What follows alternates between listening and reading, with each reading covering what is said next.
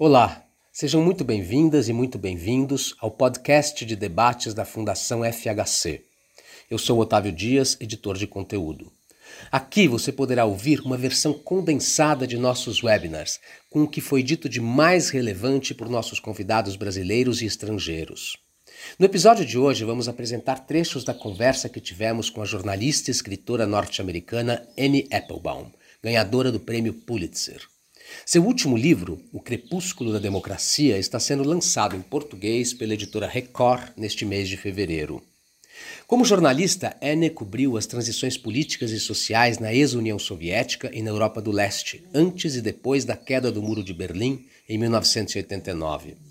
Atualmente investiga a ascensão do populismo nacionalista de direita no mundo. Neste webinar, Applebaum explicou quais são os principais elementos da estratégia do discurso utilizados por líderes populistas como o presidente russo Vladimir Putin, o ex-presidente Donald Trump e todos os demais líderes neo-autoritários. Entre essas táticas está o uso sistemático de informações falsas e mentiras para desacreditar os fatos, a ciência e a imprensa, e assim confundir os cidadãos. Anne também falou sobre as causas do sentimento antidemocrático na Europa, nos Estados Unidos e também no Brasil, e o que os políticos comprometidos com a democracia devem fazer para recuperar a dianteira no debate público. Como entrevistadores participam os cientistas políticos Simon Schwartzman, membro da Academia Brasileira de Ciências, e Sérgio Fausto, diretor da Fundação FHC. Vale lembrar que o conteúdo completo deste e de todos os nossos webinars e seminários está disponível no nosso site fundacalfhc.org.br e que você também pode nos seguir nas redes sociais Facebook, Instagram, YouTube e LinkedIn. Bem, eu fico por aqui. Até a próxima.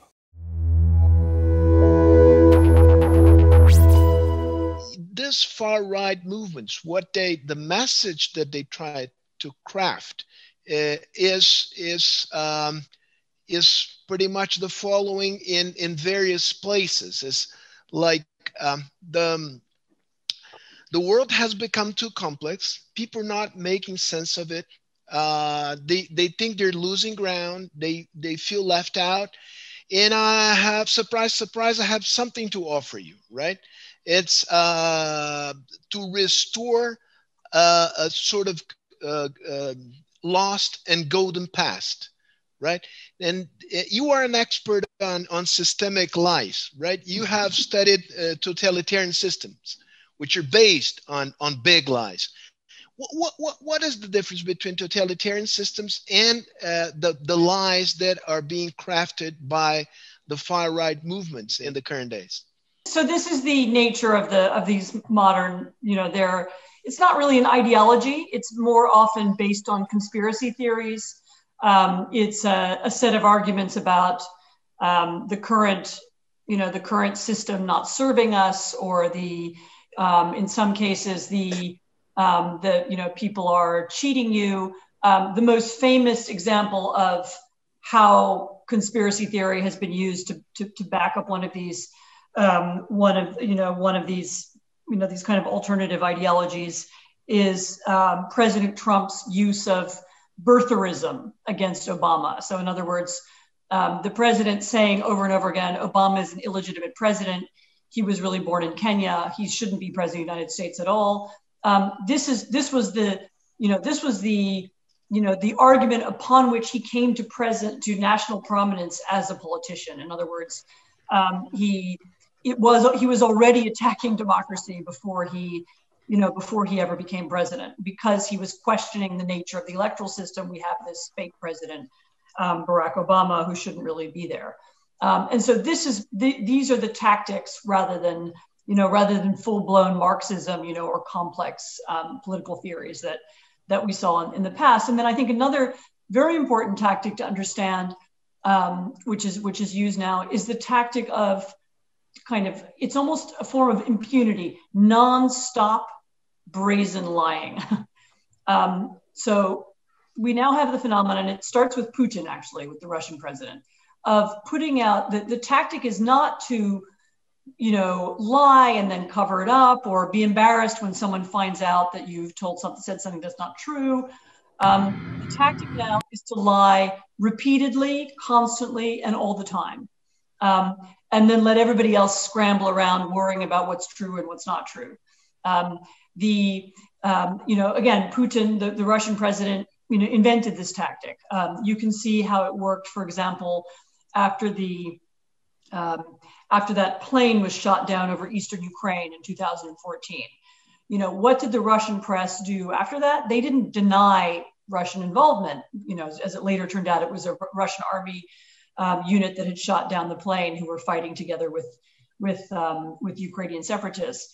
Um, they didn't deny it. They just put out a million different explanations. You know, maybe the plane was, you know, you know, was what maybe it was an American um, false flag operation created to embarrass Russia. Maybe the plane was trying to shoot down Putin's plane. You know, millions of explanations, leaving people with the feeling that we have no idea what's true and we will never know what's true. Um, and Trump did something like that while he was in office, you know, in the White House. I mean, the, the, the groups that tried to tally the number of lies he told, from big lies to little lies, from the numbers of people who were at his inauguration to the bills he'd signed or not signed, you know, come up with numbers in the tens of thousands. You know, many, many times a day he said things that were untrue.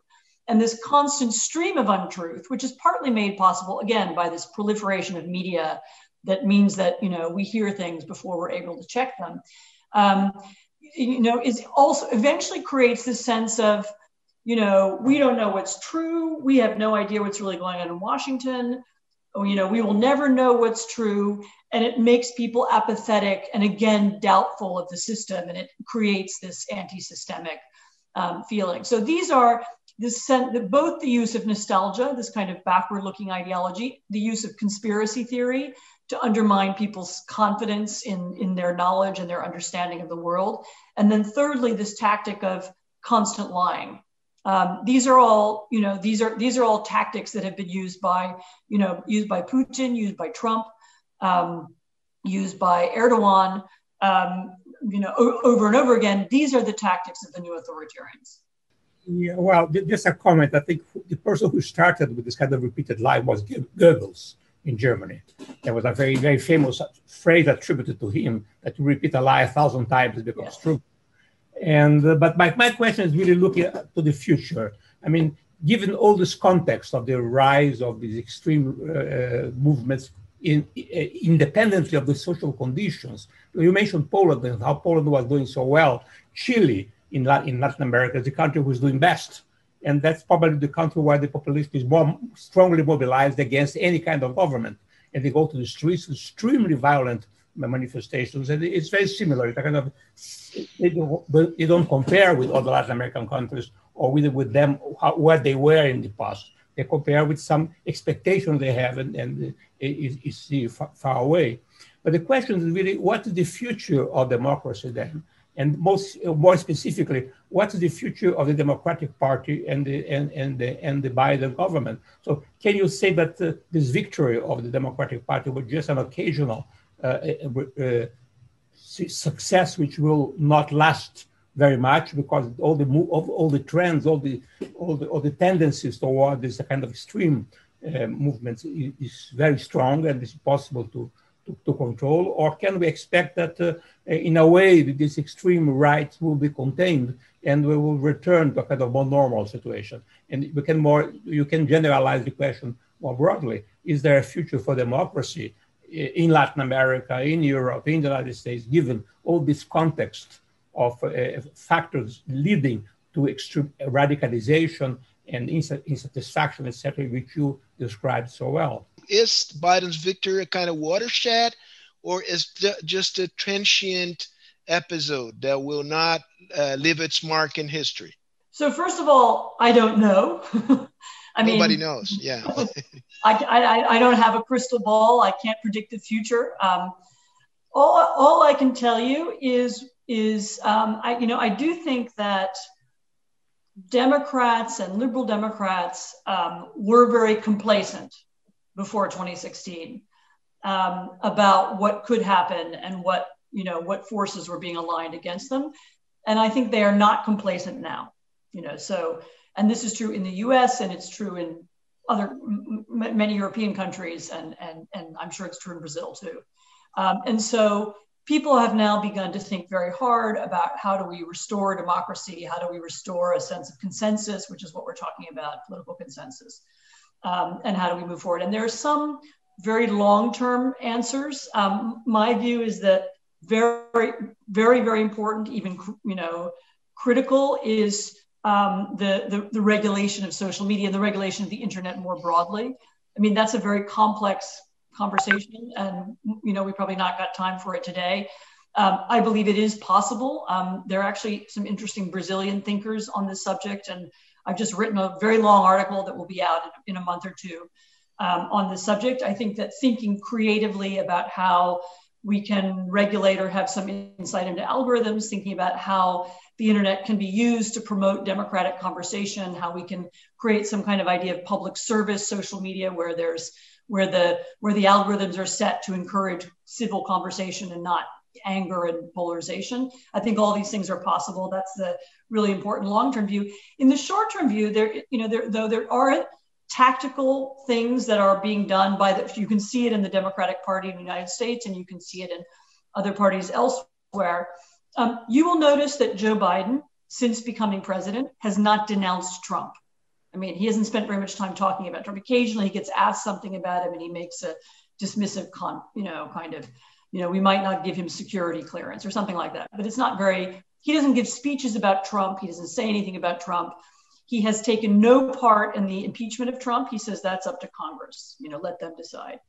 Um, and this, I believe, is a this is a deliberate strategy. The strategy is to change the subject. Um, so we're having a you know national culture war. Tempers are very high. People are very angry, and Joe Biden is saying, "Let's talk about how to fix the economy." You know, let's give a lot of money to people in a in a in a major government program. Um, let's let's speed up the vaccination process and get everybody vaccinated as fast as possible. Um, and by changing the subject to practical and pragmatic themes, um, by th- themes, by the way, that enjoy popular support, majority support, um, and which might have the, you know, if we're lucky, will have the effect of reviving the economy. This is the, you know, th- this is actually a strategy, and the strategy is to get people onto the subjects that where we can debate, and we can all have a debate about whether it's a good idea to give people $1,400 checks or $2,000 checks, and we can have legitimate differences about that subject, and we can debate it in, a, in Congress or in the media without killing each other, right? Um, but once we start talking about these existential issues, what's the definition of America? Um, you know, did Trump, you know, it, you know, was was the election stolen? Then people become hysterical, and you can't have that conversation. So, trying to return the conversation to something tangible is is attacking this, by the way, is an electoral was was Biden's electoral tactic as well. He didn't run, although some people wanted him to, he didn't run the campaign as a kind of culture war, Democrats against Republicans. He ran talking about unity, issues that unite us, um, you know, how much everyone loves their family and wants a good job. I mean, you know, literally very, very basic things. And I, I think that's the um, that's the political strategy, and we'll see if it works based on the lessons you, you've learned in, in Central Europe, for instance, Poland, Hung, Hungary, and in the United States, what would you what would you recommend would be the the, the right things to do and the and the mistakes to avoid uh, if we want to to make the center hold?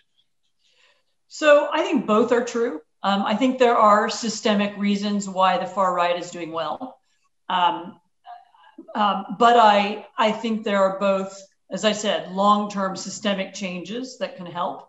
Um, and then in the short term, there are tactics that can be that we can adopt that you know might make the situation better. I mean, that's the way I would put it. So I think I think you know um, I think not falling into the trap of fighting the culture war. You know, somehow not not having an election be about people's identity, you know, having it be about issues or political issues is, I mean, and, and this is not always possible, okay, but but not not not letting the far right set the agenda, you know, you know, let let the Democrats, the centrists, the center right, the center left let if they can set the agenda, if they can determine what it is that we're talking about, then they have a better chance. I'm not saying they will win, um, but they have a, a better chance of winning. So, so you know, I mean, so we're not arguing about abortion and women's rights and you know or, or whatever is the issue in your country that is is setting people you know against one another instead we're arguing about you know how do we fix the roads you know i mean that's a you know i'm, I'm um, and and the more that the the centrists the, the pro democrats can can do this the better i mean in addition to that we need social media regulation in addition to that we need better civic education you know um, you know, this is very true in the United States. I'm sure it's true in, in other countries too. So there are other bigger long term things that we need to do. Um, and by the way, I would say as one final thing, we also need to take some of the, you know, that sense of lost control, the, the panic about demographic change. We need to take those seriously as issues. You know, those are not, they're not non issues.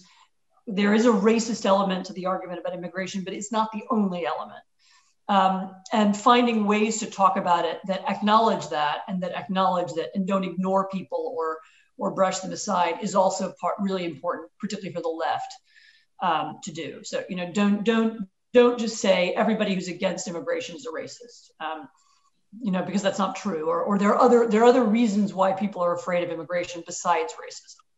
How do you say that the the relationship between the European Union on the one hand, Poland and Hungary, on the other hand, playing out in the future?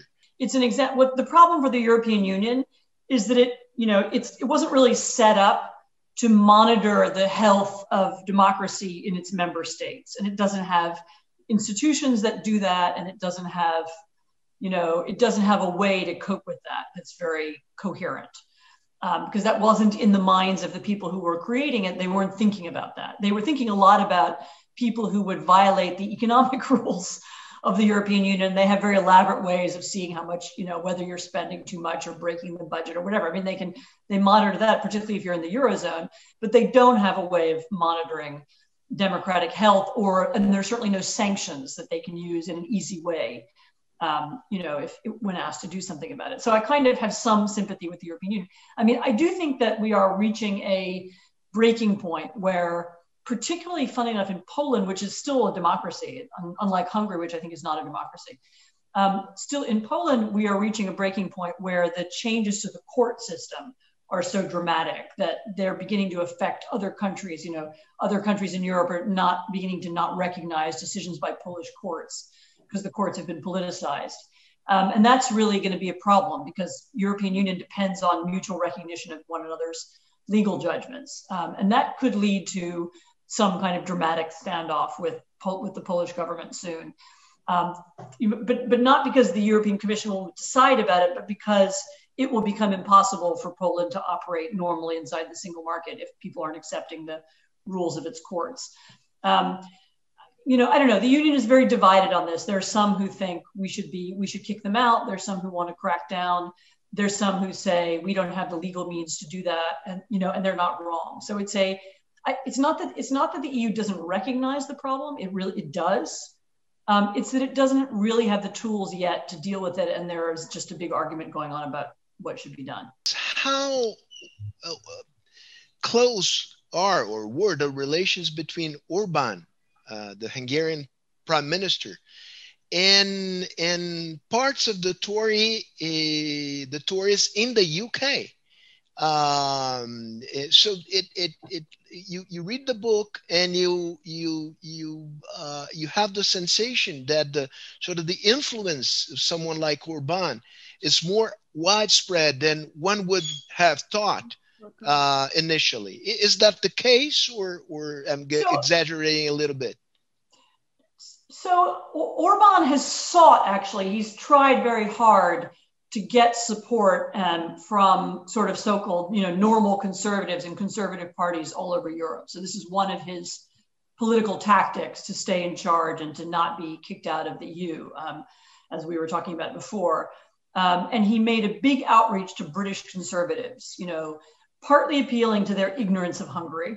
You know, they don't really understand, you know, none of them speak the language, and know what's going on. Um, but partly also appealing to their, you know, he uses the language of tradition, culture, Western civilization, um, you know, traditional marriage, you know, marriage has to be between men and women. Um, you know, he pushes back against things they don't like, like gender studies programs and, you know, the, the, the cultural left. Um, and he, you know, by aligning himself with many of those issues, um, he made himself seem, you know, a, a, kind of attractive ideal. Look, here's a here's a real political leader. He's fighting back against the cultural left in his country.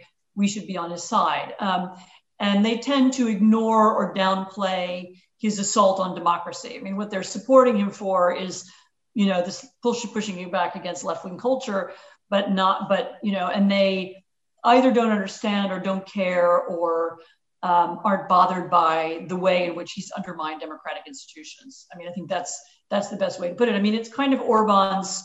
This is his strategy. I mean, he does it in Germany too. Of course, he, he looks for German conservatives, um, particularly in you know in the in the you know in one part of the right. You know, the ones from Bavaria who, who are more aligned with him culturally. Um, and he looks for conservatives elsewhere to be on his side. I mean, and that's his tactic for maintaining, you know, he, he's constantly trying to pers- portray himself as a mainstream conservative. I'm not a radical. I'm not an extremist. I'm aligned with all these conservative thinkers, um, you know, respected conservative thinkers. So it's kind of a tactic. How organically linked these different uh, movements and parties of the far right are? Uh, is it just a sort of scattered phenomenon, or there's something in the backstage? They're linking them in a sort of uh, the uh, uh an international of the of the far right. There is, I mean, it's not a formal linkage. It's not like the old far left used to be. You know, there's a communist international, and you know, we have public meetings periodically. Um, it's it's um, it's um, you know, it's looser, um, partly because some of them are embarrassed by the others, partly because there's a, you know, I mean, honestly, I mean, the French far right and the German far right, you know, there's a long history of getting along. I mean, you know, immediately you get them all in the room together and they'll start arguing over where the border is. You know, it's that kind of. Um, so, but they have unified around a few issues um, that they all have in common. Um, and one of them is immigration um, and the other is pushing back against um, what they see as the undermining of traditional ways of life and marriage and uh, you know and um, and and you know sort of mostly male female and family relations and they they agree on those things um, and they and and there is a way in which online they are you know they they support one another there are trolls in various countries that you know, will exchange information with one another. They use many of the same tactics. They copy one another's tactics, sometimes to the extent of, I mean, literally kind of, you know, word for word. I mean, I have a I have a colleague in Spain who works on who studies online disinformation, and you will find this interesting. Found exact copies, you know, kind of fake news websites that were set up for the Brazilian elections were then copied for the Italian elections, same format, same kind of language, same structure. Um, so they, they, they've learned from one another. They're using the same PR tactics. They're using the same, um, the same language, even when they aren't allied in some kind of formal, you know, public alliance as they once would have been. Final question. Any idea where their money comes from? I mean, that's an interesting question. Um, there is some Russian money in the mix. Um, I, I, can't say that it is everywhere, but it is in some places. Um, clearly, there's big Russian influence and um, involvement, for example, in the German far right, in the AFD, has multiple Russian links of many kinds. Um, certainly, there's a lot of Russian funding for the um, for the online operations, the disinformation operations that you see. Um, this is, I have to be very careful how I say this, but there, there is some money that comes from a part of the Catholic right or the Christian right, sometimes the American Christian right, that is involved in, in funding some disinformation campaigns. Again, some of this is loose, some of it's got some proof behind it, some of it has less, but there's been a little bit published about that as well. Um, but it's also important to remember that a lot of these things aren't very expensive. You know, it doesn't cost that much to create a troll farm. You know, it's cheap actually. Um, and once you learn the tactics and technology, it's not a, you don't need, you know, a huge war chest and lots and lots of money to run a disinformation campaign. You can, you know, a few guys can do it, you know, from their garages. um, so, so I'm not sure that following the money, I mean, it will tell you a little bit about these movements, but it doesn't tell you everything. I mean, they're, they also just don't need that much funding. They, they, um, they operate quite cheaply. Thank you so much for joining us in this conversation. And good luck. Uh, stay safe. I hope to see you soon. Yeah, I hope to be in Brazil very soon. All right. Thank, Thank All you. right. Okay. Take care. Bye bye, Simon. Bye.